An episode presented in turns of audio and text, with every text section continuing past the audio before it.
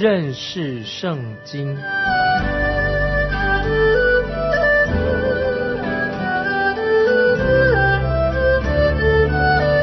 认识上帝的话，把上帝的话带到全世界。本节目是由认识圣经机构和环球广播电台联合制作，欢迎收听。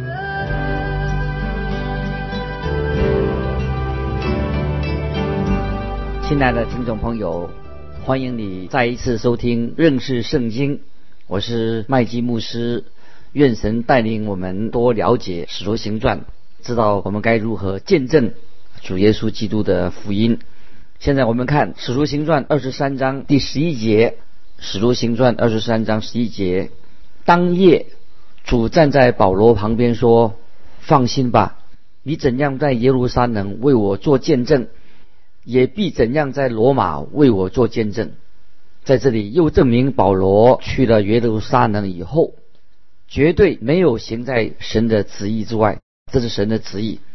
神的灵警告了保罗，如果他去耶路撒冷，将会遇到困难和患难。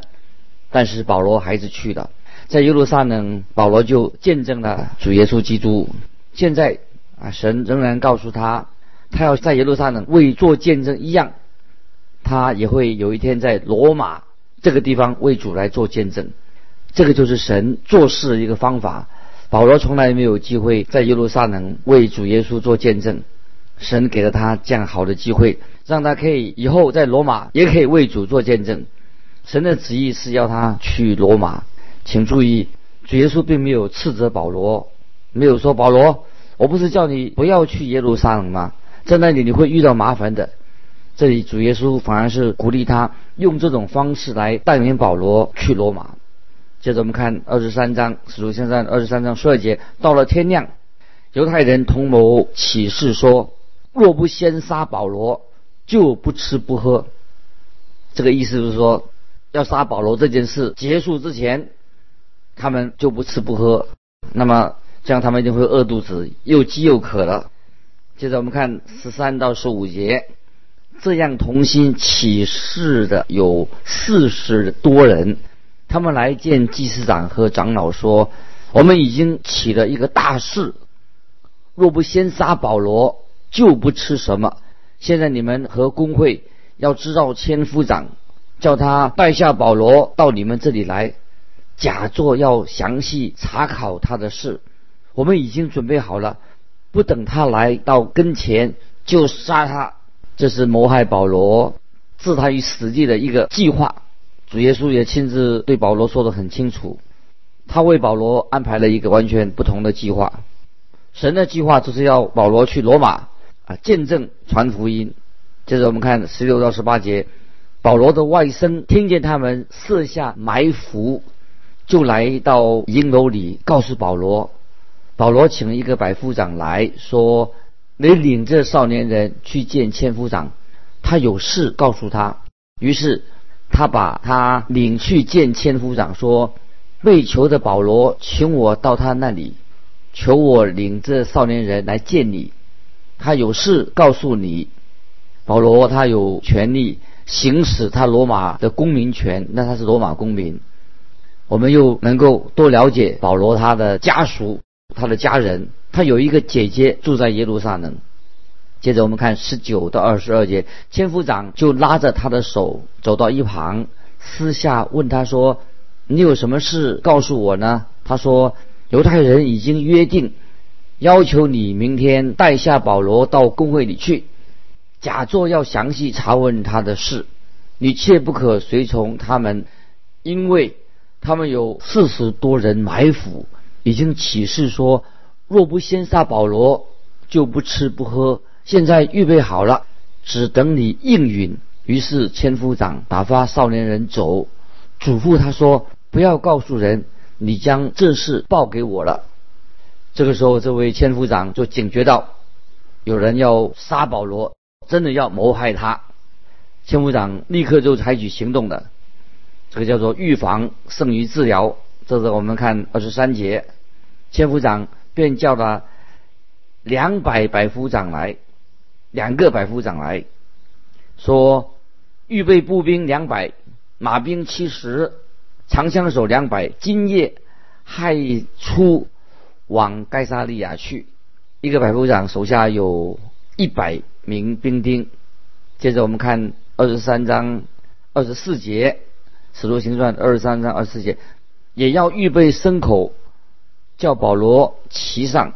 护送到巡抚菲利士那里去，护送保罗到盖萨利亚的声势看起来很浩大，这就是所谓的信靠神吗？当然可以说是信靠神，却是保罗的事件才引起千夫长下命令做大规模的警备。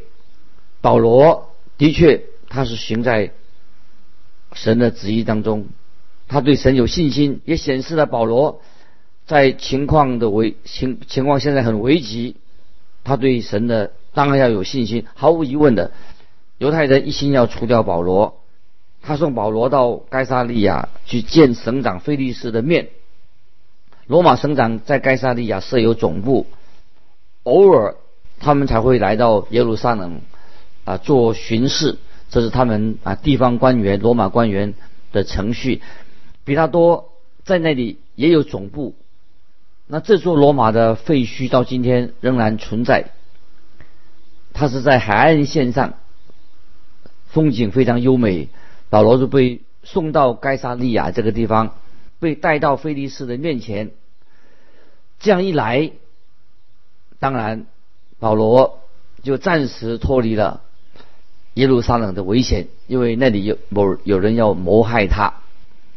接着我们看二十五、二十六节，千夫长又写了文书，大略说：格老丢吕西亚，请巡抚菲利斯大人安。请注意在信中正式的称呼，在当时他们不会在信上签名，他们会在信头。就信的前面就先提自己的名字，不像今天我们写信的时候，信尾才自己签名。接着我们看二十七节，这人被犹太人拿住，将要杀害。我得知他是罗马人，就带兵丁下去救他出来。耶路撒冷的千夫长希望该萨利亚的省长明白他。在行使职权保护罗马公民。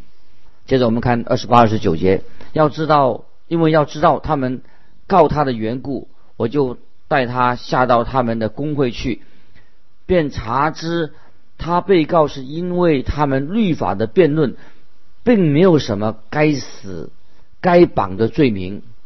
这里很显然的，格老丢里西亚完全不清楚保罗。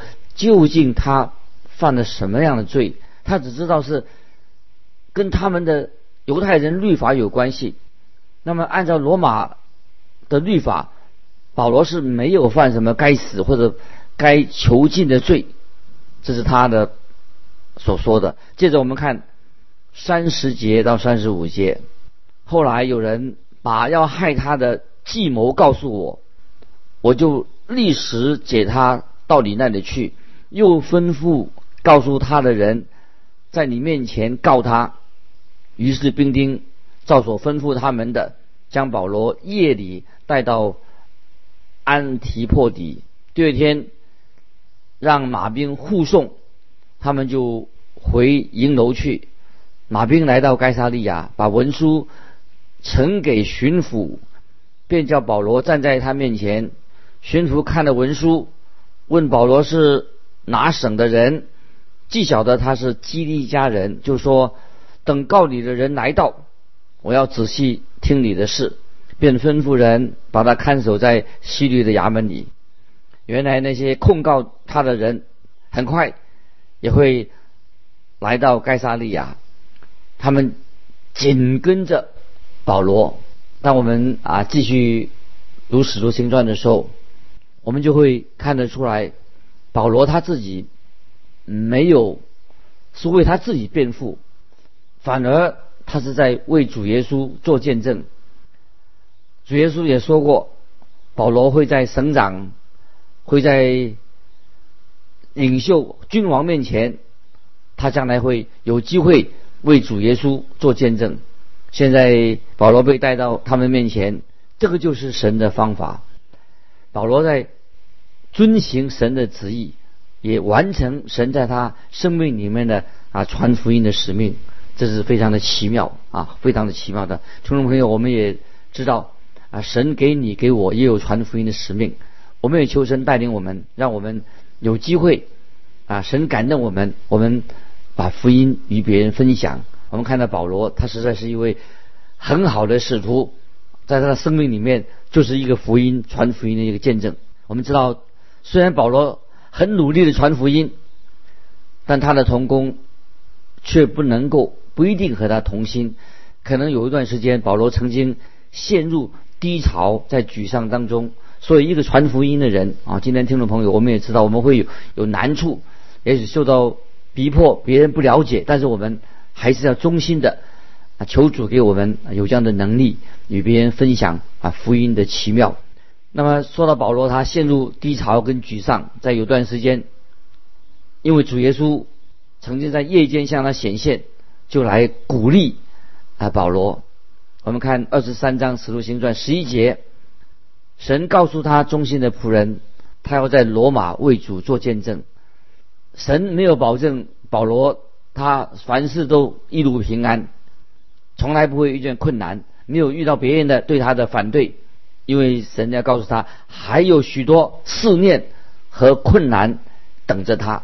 所以听众朋友，我们也要知道啊，传福音的事情不会一帆风顺的，一定会有抵挡。但是我们不怕这些抵挡，不怕困难，这个对我们是一种灵性的试炼，要学习。啊，主耶稣他也是为福音的缘故，他传福音的时候也受到很多抵挡。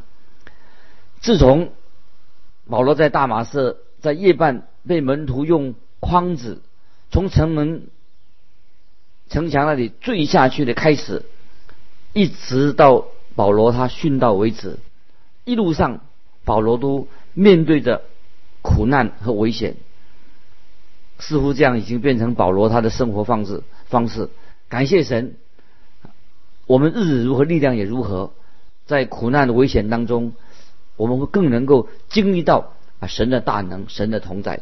这是我们听众朋友啊从使徒行传里面也可以学习到啊这是我们以前的传福音的精神啊，他们为主的缘故，他们不顾一切，求主也让让我们圣灵今天也给我们力量，让我们也知道如何的啊成为主耶稣的见证人，要。无论得时不得时啊，都要啊把福音传开。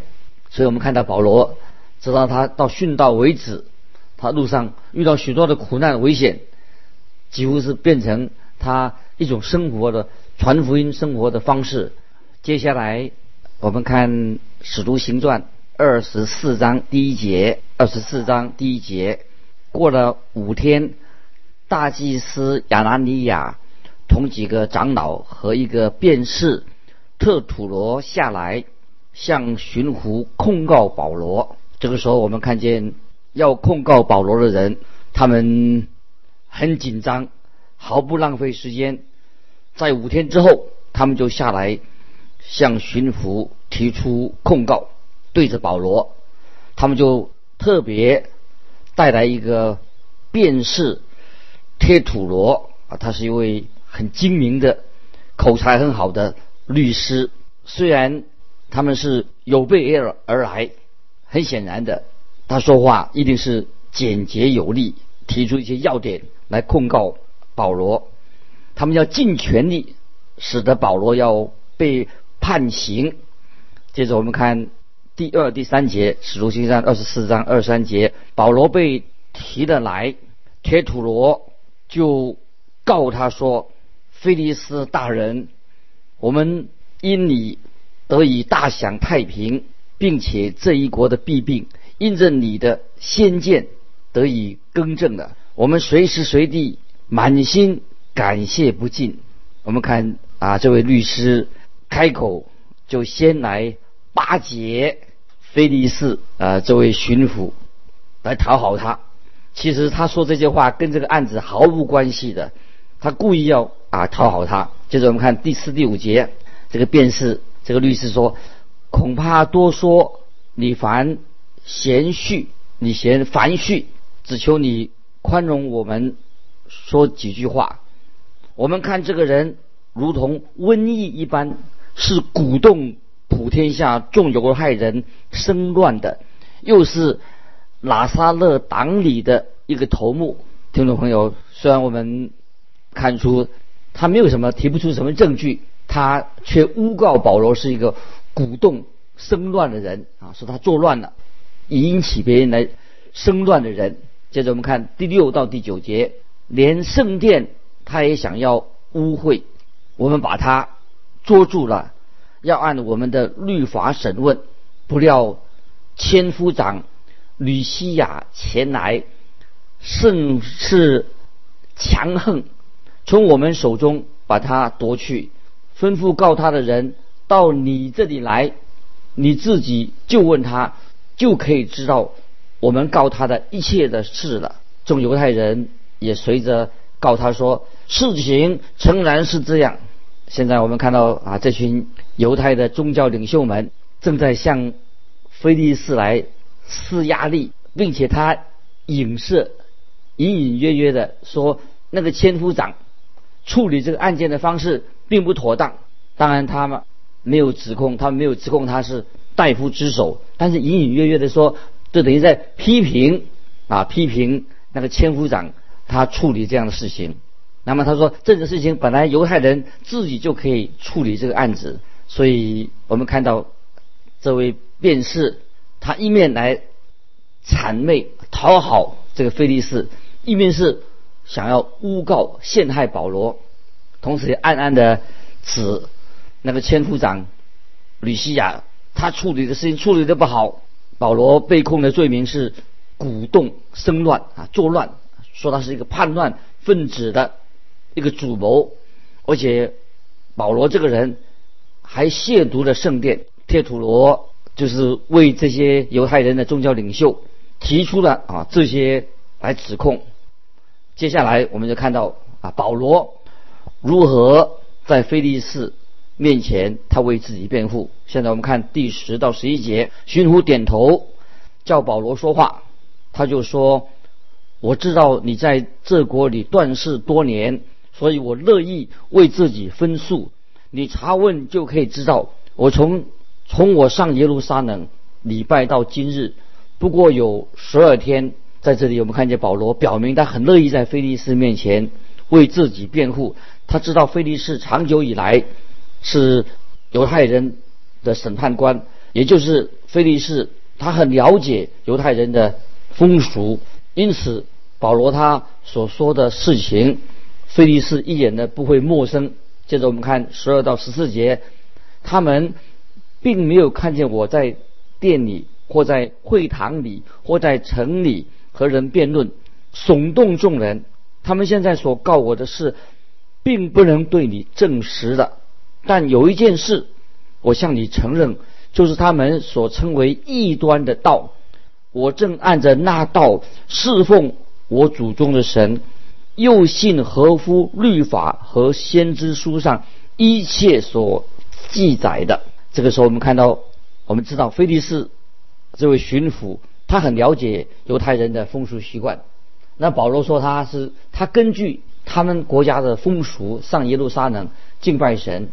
保罗他说他遵守的他们国家的习俗，而且他认为，而且犹太人却把他认为他是拜神的方式是一个异端。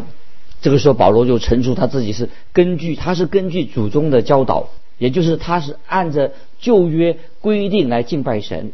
接下来我们看《使徒行传》二十四章的第十五节，他说，并且靠着神盼望死人无论善恶都要复活，就是他们自己也有这个盼望。听众朋友，你要特别注意，复活，耶稣基督的复活是基督教的信仰的核心。那么，耶稣基督他是谁呢？他是从死里复活，是我们。信息的一个根基也是一个测试，主耶稣为你的罪死在十字架上吗？你相信主耶稣从死里复活吗？保罗在这里就指出，基督徒一个信仰的核心就是我们信主耶稣，他是复活的救主，这是很重要的。接着我们看十六节，我因此自己勉励，对神对人长存无愧的良心。保罗保罗在这里他表明了他自己的信仰，他的所作所为都是问心无愧。接着我们看十七节，过了几年。我带着周记本国的捐项和贡献的物上去，这个时候保罗就把他第三次宣教之旅所募捐来的奉献，他自己亲自送到耶路撒冷教会。我认为外邦信徒奉献给耶路撒冷的教会，这是很有特别的意义。所以因此，所以保罗就他自己就亲手要把这个奉献交到耶路撒冷的教会的手中。接着我们看十八十九节。正献的时候，他们看见我在店里已经洁净了，并没有聚众，也没有吵嚷。唯有几个从亚细亚来的犹太人，他们若有告我的事，就应当到你面前来告我。听众朋友，我们就知道根本就没有人出来啊控告保罗。贴土罗这位律师，这位辩士，他指控保罗是煽动圣殿的人。那么，既然他这样告，那些人为什么这些人自己没有出来指控保罗呢？所以在这里，保罗特别强调，根本就是没有人替他提出控告他的事情。接着我们看二十到二十一节，既或不然，这些人若看出我站在公会前有妄为的地方，他们自己也可以说明，纵然有，也不过一句话。就是我站在他们中间，大声说：“我今日在你们面前受审，是为死人复活的道理。”保罗在这里，他就在对菲利士啊这位巡抚说：“真正引起争论的是什么？就是主耶稣的复活。我们知道复活是福音的一个核心。耶稣基督他复活了，他虽然被钉死在十字架上。”他被埋葬的第三天，主耶稣从死里复活，印证他是一位又真又活的神。所以我们知道啊，听众朋友，基督教好像一个拱门一样，形容作一个拱门，旁边就有两个柱子，两个重要的柱子，一根柱子是论到耶稣基督定十字架，耶稣基督的死；另外一根重要的柱子是什么呢？就是主耶稣基督第三天复活了。所以这两根柱子。任何一根都不可以缺少，一缺少一根，这个拱门就垮下来了。接着我们来看二十二节，二十二节，菲利斯本是详细得哦晓得这道，就支吾他们说，且等千夫长吕西亚下来，我要审断你们的事啊。这是二十二节，再念一遍，菲利斯。本是详细晓得这道，就支吾他们说：等千夫长吕西亚下来，我要审断你们的事。那么在这里，我们看见菲利斯一直在听保罗在讲这道这个福音，他也知道所传的耶稣基督他的死和复活，因为保罗当然是这方面的他的他是专家，保罗可以把福音说得很清楚，因此菲利斯他借此他就要拖延。他还是要想再想听听保罗要怎么说啊？关于这个福音的事情，所以他就对犹太人说，他打算等吕西亚这个千夫长下来之后，就可以知道这事情的真相的。很显然的，他对双方他们对立的这个证词，他这个时候他不要做任何的判决。铁土罗对保罗既然做的这些指控。那么，他也听到保罗他自己却辩护说，真正的论点、争论点是在于主耶稣的复活，因此他就要把这个事情再拖一下。接着我们看二十三节，于是吩咐百夫长看守保罗，并且宽待他，也不拦阻他的亲友来供给他。其实菲利斯很清楚，他应该。应该把保罗释放，可是他是一个狡猾的政客。虽然他给保罗一些自由，但是他仍然把保罗关在监牢里面。啊，时间的关系，我们今天就分享到这里。盼望我们听众朋友，如果你有感动，欢迎你来信寄到环球电台认识圣经麦基牧师说。愿神祝福你，我们下次再见。